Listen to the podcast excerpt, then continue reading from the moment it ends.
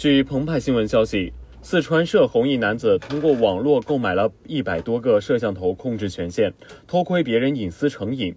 十二月十六号，澎湃新闻从涉洪市公安局获悉，该男子涉嫌非法控制计算机信息系统，目前警方已介入调查。涉洪市公安局通报，据嫌疑人张某某交代，二零二一年十月，他上网时无意间看到 QQ 群一陌生玩家私发文字广告、刺激视频、实拍、偷拍，这让四十七岁的张某某产生了浓厚的兴趣。从二零二一年十月，张某某先后两次购买了一百多个摄像头控制权限，经常在夜晚登录偷窥，遇到刺激画面还下载储存在手机里，以便无聊时观看。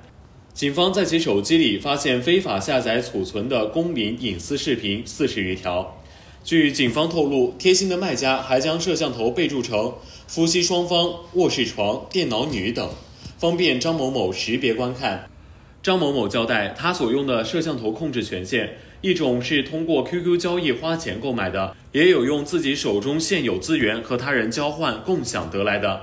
据办案民警调查，张某某所控制的摄像头涉及范围广泛，包含家庭、公司、茶楼、手机店、美容院等多类场所。案件调查过程中，张某某告诉民警。他在当地虽有正当工作，也有自己的家庭，却因身体多病，长期和妻子分房。他经常一个人很无聊，于是沉迷于网络之中，对于他人的隐私产生了浓厚的兴趣。他也知道这种行为是不道德且违法的，只是存在侥幸心理。目前，犯罪嫌疑人张某某已被取保候审，案件正在进一步办理当中。澎湃新闻注意到，据媒体此前报道。有人利用黑客程序破解摄像头 IP 地址，并在网上公开叫卖。安全专家表示，黑客主要是利用很多家庭摄像头弱密码、系统漏洞等缺陷入侵，获取控制权限。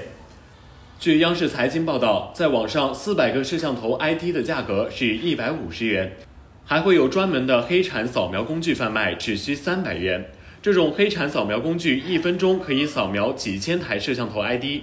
据国家互联网应急中心高级工程师刘忠金介绍，摄像头偷窥黑产所贩卖的摄像头大多面向酒店、家庭、卧室等私人场所，这些摄像头的信息被多次反复贩卖，黑产人员从中谋取暴利，对公民隐私形成了严重侵害。二零二一年以来，中央网信办同工信部、公安部。市场监管总局深入推进摄像头偷窥等黑产集中治理工作，对非法利用摄像头偷窥个人隐私画面、交易隐私视频、传授偷窥偷拍技术等侵害公民个人隐私行为进行集中处理。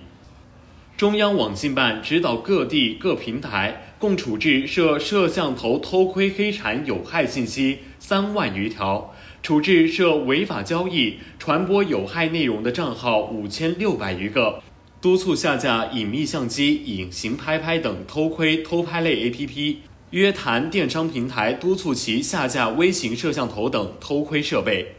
感谢收听羊城晚报广东头条，我是主播何黄子。